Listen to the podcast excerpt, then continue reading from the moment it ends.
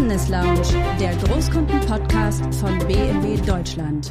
Diesmal André Janssen-Timmen, Leiter des Großkundengeschäfts bei BMW und Michael Pohl, Fuhrparkverantwortlicher bei Microsoft. Die beiden sprechen über die Vorteile unterschiedlicher Antriebskonzepte für Mitarbeiter und die Möglichkeiten, Flotten erfolgreich zu elektrifizieren. Man muss vernünftige CO2-Obergrenzen setzen. Gerade wenn man einen User-Chooser-Fuhrpark hat, wo die Motivation vorne steht, muss man das mit Bedacht wählen. Uns spielt natürlich ein Stück weit jetzt auch in die Karten, dass es die Förderungen gibt in Deutschland. Das führt dazu, dass elektrifizierte Fahrzeuge aktuell sehr, sehr attraktiv sind. Doch mehr E-Autos in der Flotte sind auch eine Herausforderung. Michael Pohl erklärt, wie Microsoft das Laden auf dem Firmengelände verbessern will und wie sich der Einsatz von Plug-in-Hybriden auf die Kosten des Unternehmens auswirkt. Wenn wir kalkulieren, kalkulieren wir schon seit Jahren mit einem Vollkostenansatz. Und wir haben bei diesem Vollkostenansatz natürlich entsprechend hohe Kraftstoffkosten reinkalkuliert. Also von daher werden wir nicht überrascht. In unserem Podcast unterhält sich André Janssen-Timmen mit seinen Gesprächspartnern über Themen aus den Bereichen Technologie, Mobilität und Gesellschaft und liefert so spannende Einblicke in die Welt von BMW. Willkommen in der Business Lounge. Mein Name ist André Janssen-Timmen. Elektrifizierung des Individualverkehrs ist aktuell das alles überragende Thema in der Autoindustrie. Plug-in-Hybrids sind hier eines der aktuell stark nachgefragten Antriebskonzepte. Doch der PF ist durchaus umstritten. Die einen halten ihn für eine Mogelpackung, die anderen, bei sinnvollem Einsatz mit passendem Fahr- und Ladeprofil, für die perfekte Kombination der Vorteile aus Verbrennungs- und Elektromotor. Herr Pohl, Sie sind im internationalen Einkauf bei Microsoft für den Fuhrpark verantwortlich. Schön, dass Sie heute bei uns sind. Ja, herzlichen Dank für die Einladung. Ich freue mich, dass ich dabei sein kann. Sehr gerne, wir freuen uns, Herr Pohl. Was beinhaltet Ihr Aufgabengebiet bei Microsoft genau? Unser äh, internationales Team für die Firmenfahrzeuge ist in verschiedene lokale und regionale Verantwortungen äh, aufgeteilt. Ich persönlich bin für die Flotten im deutschsprachigen Raum zuständig und für sieben Länder in Osteuropa. Darüber hinaus bin ich verantwortlich für das Management der Fahrzeughersteller wie BMW sowie für das gesamte globale Reporting der Firmenfahrzeuge, also Kosten, Emissionen und so weiter. Ah, super. Dann haben Sie natürlich einen tiefen Einblick in das Thema und äh, gerade auch in Deutschland spielt natürlich viel von dem Thema Elektrifizierung. Was halten Sie denn von Plug-in-Hybrids? Also grundsätzlich finde ich Plug-in-Hybrids eine ganz hervorragende Antriebsvariante wenn man sie sinnhaft einsetzt. Und Sie haben es schon gesagt, Stichworte sind sicherlich Fahrprofil und das Ladeverhalten. Und wenn beides nicht grundsätzlich passt, dann ist der Plugin die falsche Antriebswahl. Und das sowohl ökologisch als auch ökonomisch aus meiner Sicht. Und dann kommt es zu der von Ihnen geschilderten Mogelpackung. Wie stellt sich die Situation in den Ländern, die Sie betreuen, denn allgemein dar? Und wie sieht es dann bei Microsoft mit der Elektrifizierung der Fuhrparks in diesen Ländern aus? Also Deutschland mit der größten Flotte würde ich schon tatsächlich gerne mal anfangen damit, auch weil wir in Deutschland Klar. gute Erfahrungen gemacht haben. Wir haben interessanterweise bereits Anfang 2017 einen Plug-in-Hybrid-Piloten aufgesetzt für unsere Mitarbeiter und das war lange bevor die großartigen Förderungen, die es inzwischen gibt, ausgelobt wurden. Das heißt, es war ein Pilot, der den Umweltaspekt tatsächlich nach vorne gestellt hat. Wir wollten Erfahrung sammeln, wie diese relativ neue Technologie funktioniert, wie sie in der Praxis umsetzbar ist und Erfahrung sammeln, unter welchen Bedingungen unsere Mitarbeiter diese Fahrzeuge fahren können. Wir haben logischerweise auch Vielfahrer. Dafür ist der Plug-in nach wie vor nicht die richtige Alternative. Der BMW 530e war damals tatsächlich eines der beliebtesten Fahrzeuge in den Piloten und ist es auch heute noch. Uns haben die Erfahrungen natürlich extrem geholfen, als wir dann diesen Piloten in ein, ich sag's mal, Standardangebot überführt haben in der Car Policy. Und das kam relativ zeitgleich mit den ähm, Innovationsprämien, mit den Umweltprämien und so weiter. Das heißt, für uns war das ein massiver Vorteil, weil wir genau wussten, wie wir das Konzept gestalten müssen, damit es funktioniert. Es ist auch unsere Überzeugung, dass wir den richtigen Antrieb wählen müssen, damit es sinnvoll ist. Natürlich funktioniert der Plugin nicht für jeden. Aber es ist auch so, dass der Diesel nicht für jeden funktioniert. Das muss man einfach wissen. Und es kommt immer auf den typischen Einsatz der Fahrzeuge an. Und wenn man den typischen Einsatz im Rahmen der elektrischen Reichweite eines Plugin fahren kann, dann sollte man das ausprobieren.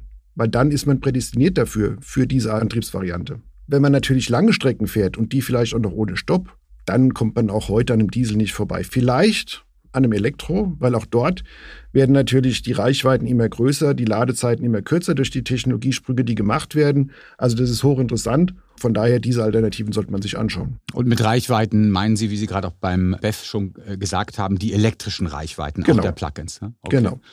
Okay, jetzt haben Sie schon ein paar Stichwörter äh, genannt, zum Beispiel natürlich vor allem auch die Förderung, ähm, die jetzt seit geraumer Zeit im Markt ist. Wie kommt denn die Elektrifizierung hier und jetzt inklusive Förderung bei Microsoft-Mitarbeitern an? Wie hoch ist denn der Anteil, den Sie zurzeit ungefähr an elektrifizierten Fahrzeugen, gerne können wir bei Deutschland bleiben, als Nukleus ähm, in der Flotte haben? Und was davon entfällt dann denn auf PHEV und BEV? Was ist das gefragtere Konzept?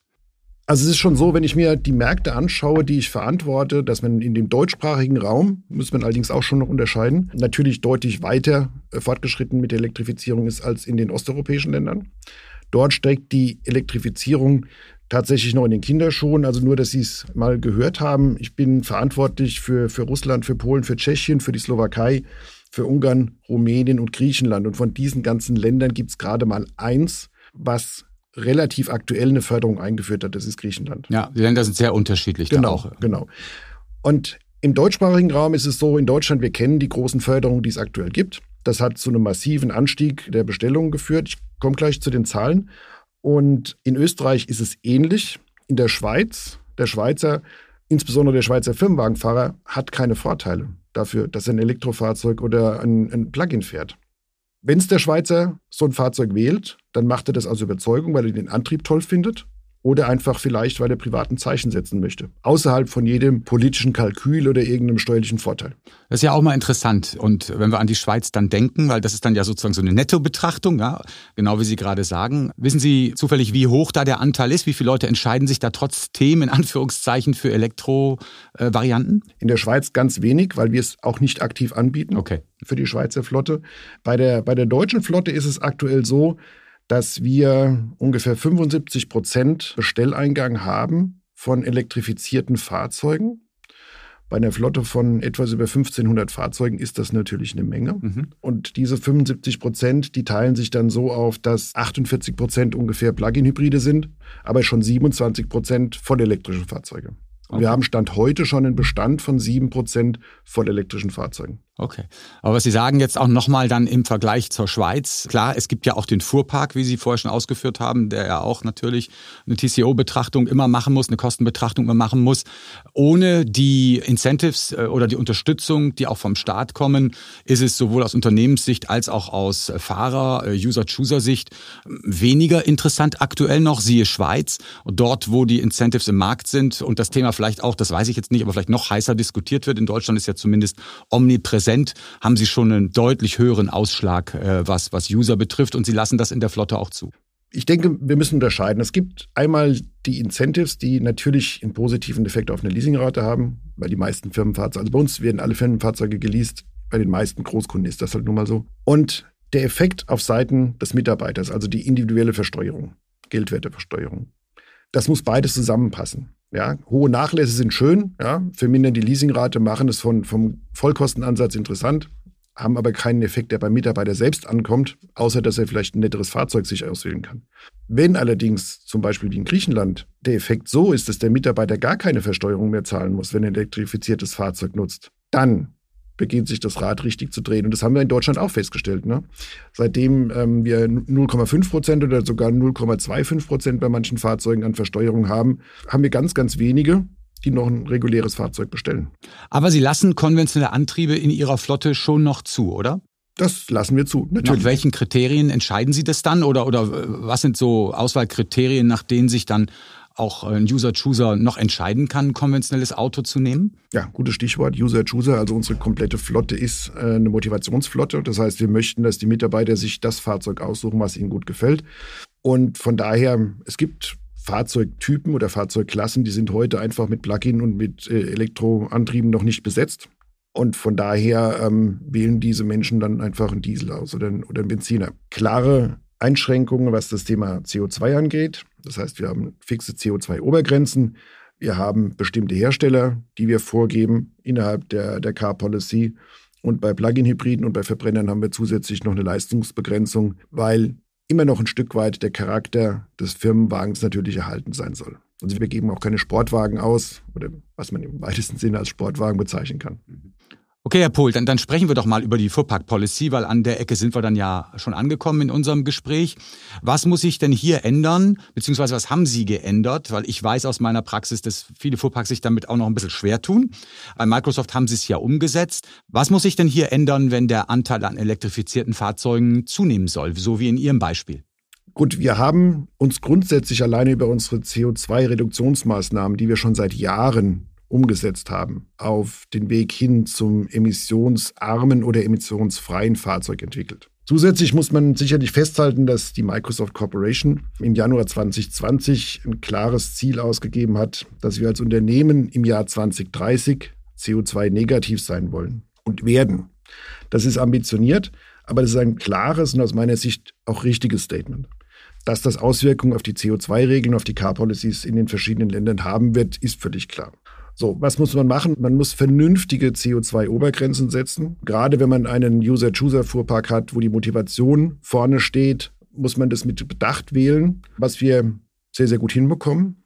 Wir haben ein, ein kleines Team äh, innerhalb der Microsoft Deutschland zum Beispiel, die sich um die Firmenwagen kümmert, bestehend aus Betriebsrat, Human Resources und meiner Person. Seit Jahren arbeiten wir sehr eng zusammen, um diese Car Policy einfach weiterzuentwickeln. Wir haben gemeinsam diesen Plugin-Piloten, den ich vorhin erwähnt habe, ins Leben gerufen und wir stehen da wirklich zusammen, weil wir das gemeinsame Ziel haben. So. Also diese CO2-Obergrenzen sind wichtig.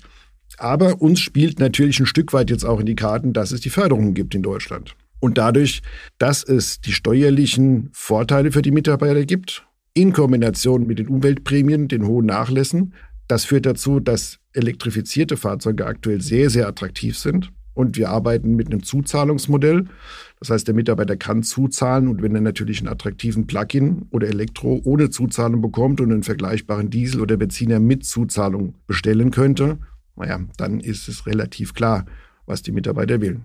Wie gesagt, 75 Prozent elektrifiziert ist der Bestelleingang. Das ist aus meiner Sicht ein sehr, sehr deutliches Zeichen. Ja. Jetzt gibt es zum einen ja, und Sie haben es gerade beschrieben, wie Sie es in Regelwerk eingebettet haben, das Thema Fahrzeugauto an sich. Dazu gibt's natürlich aber die Veränderung, wo früher eine Tankkarte dazu berechtigt hat, halt zu tanken, Benzin oder Diesel zu tanken an der Tankstelle, muss jetzt beim elektrifizierten Fahrzeug, soll jetzt ja auch möglichst viel geladen werden. Auch beim Plug-in-Hybrid gerade ein Riesenthema. Das heißt, Stichwort Laden und äh, Ladeinfrastruktur auf dem Firmengelände beziehungsweise für die User-Chooser Ladeinfrastruktur zu Hause. Wie haben Sie das bei Microsoft geregelt? Wir haben uns schon zum Zeitpunkt des Plug-in-Hybrid-Piloten überlegt, dass wir den Zugang zu dieser neuen Technologie einfach machen müssen. Wenn es kompliziert wird, ist es zu menschlich, dass man es ablehnt. Also haben wir gesagt, okay, jeder kann im Prinzip ein Plugin damals zu Hause laden. Das Einzige, was er braucht, ist ähm, ein geeichter Zähler und dann kann er das abrechnen über unser Expense-System. So, und im Grunde haben wir das dann fortgesetzt mit Wallbox-Lösungen äh, für vollelektrische Fahrzeuge und für Plug-in-Hybride, weil wir sagen, die Anforderung des Mitarbeiters ist so individuell wie sein Wohnort und deshalb eine Wallbox auszugeben, die alles abdeckt, das wird nicht funktionieren. Es gibt Mitarbeiterinnen und Mitarbeiter von uns, die haben eine PV-Anlage auf dem Dach ihres Hauses, die möchten eine Wallbox, die das abarbeiten kann, die mit Überschuss laden kann. Andere sagen, brauche ich nicht. Mir reicht eine einfache Wallbox. Dann gibt es Mitarbeiterinnen und Mitarbeiter, die haben ein zweites Elektrofahrzeug. Das muss die Wallbox abbilden können, vom Zähler her, dass man die Fahrzeuge trennen kann im Verbrauch, damit es sauber abzurechnen ist. All diese Dinge lassen wir zu, weil wir es nicht vorgeben. Und am Ende des Tages käme auch eine Wallbox nur aus einem Gesamtbudget. Und dann lassen wir es lieber draußen und lassen die Mitarbeiter entscheiden, wie er oder sie das am besten findet. Und auf dem Firmengelände haben Sie da auch äh, Infrastruktur aufgebaut oder konzentrieren Sie sich auf die gerade genannte äh, Ladelösung zu Hause? Wir glauben, dass Elektromobilität und insbesondere dann natürlich auch bei den, bei den vollelektrischen Fahrzeugen nur dann sauber funktioniert, wenn sie dreisäulig unterwegs sind. Das heißt, sie müssen eine Möglichkeit haben, zu Hause zu laden, sie müssen eine Möglichkeit haben, unterwegs zu laden und sie müssen idealerweise auch eine Möglichkeit haben im Büro. So, wir haben leider nicht an jedem Standort die Möglichkeit, Wallboxen anzubringen in unseren Offices. Aber in München, in unserer Hauptverwaltung, ist das so. Wir haben dort schon Stand aktuell rund 20 Wallboxen mit 22 kW aufgesetzt und montiert. Die laufen auch schon. Der Ausbau schreitet auch fort. Und für künftige Immobilienprojekte, wenn unsere Offices gegebenenfalls umziehen, dann ist das ganz klar mit dem Lastenheft von Real Estate und Security, die sich bei uns darum kümmert. Und an den anderen Standorten, wo wir jetzt aktuelle Mietverträge haben, dort wird einfach dort eingesetzt, wo es geht und ausgebaut, wo schon was vorhanden ist. Und Laden im öffentlichen Raum, äh, sag ich mal, wenn jemand unterwegs ist, ist dann mit einer Ladekarte, die Sie ihm zur Verfügung stellen oder macht es der Mitarbeiter selbst? Nein, danke. Das ist ein ganz, ganz wichtiges Thema. Ladekarten geben wir aus über unsere Leasinggesellschaft, mit der wir zusammenarbeiten. Allerdings ist auch dort die Netzabdeckung nicht perfekt. Und daher lassen wir es durchaus zu, dass Mitarbeiterinnen und Mitarbeiter noch sich separat mit Ladekarten ausrüsten, damit sie überall laden können. Das ist genau wie bei der Tankkarte. Man hat früher gesagt, nimm ein Netz oder zwei Netze. Ich habe immer gesagt, lasst uns zwei Netze nutzen, weil der Mitarbeiterin, äh, der Mitarbeiter muss tanken und dann kann er nicht schauen, ist es jetzt rot, gelb, blau. Er braucht Sprit. Und genauso ist es beim Laden auch. Gut, dann kommen wir vielleicht noch mal kurz auf die PHEV speziell zurück, weil, wie Sie auch schon angedeutet haben, diese Kombination aus Verbrenner und elektrischem Antrieb macht natürlich auch wieder beide jetzt gerade diskutierten Elemente in der Fuhrpark-Policy und so weiter, jetzt auch was Tanken und Laden zum Beispiel betrifft, notwendig. Bleiben wir aber beim Laden. Was gibt es denn aus Ihrer Sicht in der Fuhrpark-Policy, aber auch allgemein beim Laden von PHEVs ganz speziell zu beachten? Der PHEV richtig eingesetzt wird permanent geladen und wenig im Verbrennerbetrieb gefahren. Das ist das Ziel, so haben wir kalkuliert. Und deshalb, und das ist wahrscheinlich eine Besonderheit bei Microsoft Deutschland, die wir einfach machen, wir beteiligen den Mitarbeiter an Kraftstoffkosten, wenn der Verbrauch mehr als dreimal so hoch ist wie die Herstellerangabe. Okay, also Sie beziehen sich auf das, was der Hersteller im mittleren Verbrauch als PHEV angibt und bauen da Ihre Fuhrpark-Policy drauf genau. auf und zwar aufs individuelle Fahrzeug. Das heißt, wenn ein Fahrzeug mit der individuellen Ausstattung, Gewicht, Bereifung und so weiter, ich sage jetzt mal, einen Verbrauch offiziell von zwei Liter hat, dann darf er sechs Liter verbrauchen. Wenn er sieben Liter verbraucht, dieser einen Liter, den würden wir dann gegebenenfalls dem Mitarbeiter in Rechnung stellen. Finde ich persönlich eine sehr interessante Art, das zu regeln, weil natürlich wir beide wissen, wie unterschiedliche Verbrauchswerte wirklich auch pro Fahrer oder Fahrerin sind. Ne? Also man sagt ja immer, Haupteinfluss auf den Verbrauch ist rechts unten, nämlich der Gasfuß. Das ist nach wie vor so. Das glaube ich auch und da glaube ich fest dran. Sicherlich, der Einsatz spielt eine Rolle. Natürlich, wenn ich Langstrecke fahre, dann kann ich so einen leichten Gasfuß haben, wie ich möchte. Irgendwann ist die Batterie leer und dann fahre ich einfach auf einem vollen Verbrennerantrieb. Deshalb, das, was wir am Anfang schon gesagt haben, dass das Profil, ja, wir haben eine Zusatzvereinbarung zur Car Policy gestaltet, wo der Mitarbeiter sich verpflichtet, dass er oder sie regelmäßig und so oft wie möglich lädt, um einfach den elektrischen Betrieb so oft wie möglich zu nutzen. Und das funktioniert auch. Also wir haben tatsächlich, und das ist ganz interessant, es entsteht ja dann fast so was wie ein Wettbewerb. Also wir haben tatsächlich Mitarbeiter, die sich gegenseitig challengen, ähm, wer denn den niedrigeren Verbrauch hat. Und ein Beispiel, ein Kollege, der war auch Mitglied der Testgruppe aus 2017, der hat jetzt seinen zweiten 530e und der hat ihn im November 2020 bekommen und jetzt im August 2021 fährt er immer noch mit der ersten Tankfüllung durch die Gegend. okay. Er hat das perfekte Fahrprofil, und daher braucht er fast keinen Sprit. Super. Und jetzt hatten Sie vorhin auch über Investitionen in Ladeinfrastruktur auf Betriebsgeländen, wo ist es möglich, wo ist es nicht möglich gesprochen. Jetzt muss ein BEF, wo Sie ja viel mehr Elektrizität rein tanken, reinladen müssen, vielleicht ganz anders und auch mit viel höherer KW-Leistung geladen werden als ein PF, äh, weil dort ja die Kombination der Systeme äh, das Ziel ist. Machen Sie da dann auch im Zugang zur Ladeinfrastruktur bei sich einen Unterschied? Wir machen interessanterweise, und da ist Microsoft sicherlich sehr großzügig, noch nicht mal einen Unterschied, ob es ein Firmenfahrzeug ist oder ein Privatfahrzeug. Also wir haben eine Menge Mitarbeiter, die inzwischen privat ein Elektrofahrzeug fahren, aus den verschiedensten Gründen. Und äh, die dürfen bei uns genauso laden wie die Mitarbeiter, die ein Firmenfahrzeug haben. Wir haben eine Standardausstattung. Ich spreche jetzt mal von München, weil ich da wirklich auch den besten Einblick habe. Das sind alles 22 kW-Boxen. Das heißt, damit kann im Prinzip jeder gut geladen werden, auch wenn die meisten immer noch mit 11 Kilowatt geladen werden. Es ist Platz im Moment genug, um alle Fahrzeuge zu laden. Aber durch diesen massiven Anstieg bekommen wir natürlich ein Problem. Ja, wir können nicht viele Fahrzeuge mit 20 Ladeplätzen beschicken. Das funktioniert nicht. Deshalb führen wir aktuell eine Parkplatzbewirtschaftung ein. Und dann wird es einfach nicht mehr vorkommen, dass ein vollgeladenes äh, Plug-in-Fahrzeug an der 22 kW-Box steht und jemanden, der dringend Strom braucht, einfach den Weg zum oder den Zugang zur Elektrizität versperrt. Ja, das ist spannend. Das ähm, erlebt man ja auch im öffentlichen Raum. Werden jetzt ja auch die Ladeangebote mehr und mehr belegt, stelle ich auch selber fest im, im Großraum München, wo man früher, wenn man ein elektrisches Fahrzeug hatte, ja immer relativ einfach einen Parkplatz gefunden hat, steht jetzt eigentlich immer ein Elektroauto. Also man sieht der Siegeszug äh, auch an der Ecke. Allerdings sieht man auch sehr häufig Autos, die dann vollgeladen sind und den Platz natürlich blockieren. Das ist ein Thema, dem Sie sich schon stellen damit, was Sie gerade angesprochen haben und äh, denke ich, was im öffentlichen Raum auch äh, bedacht wird in den nächsten Jahren.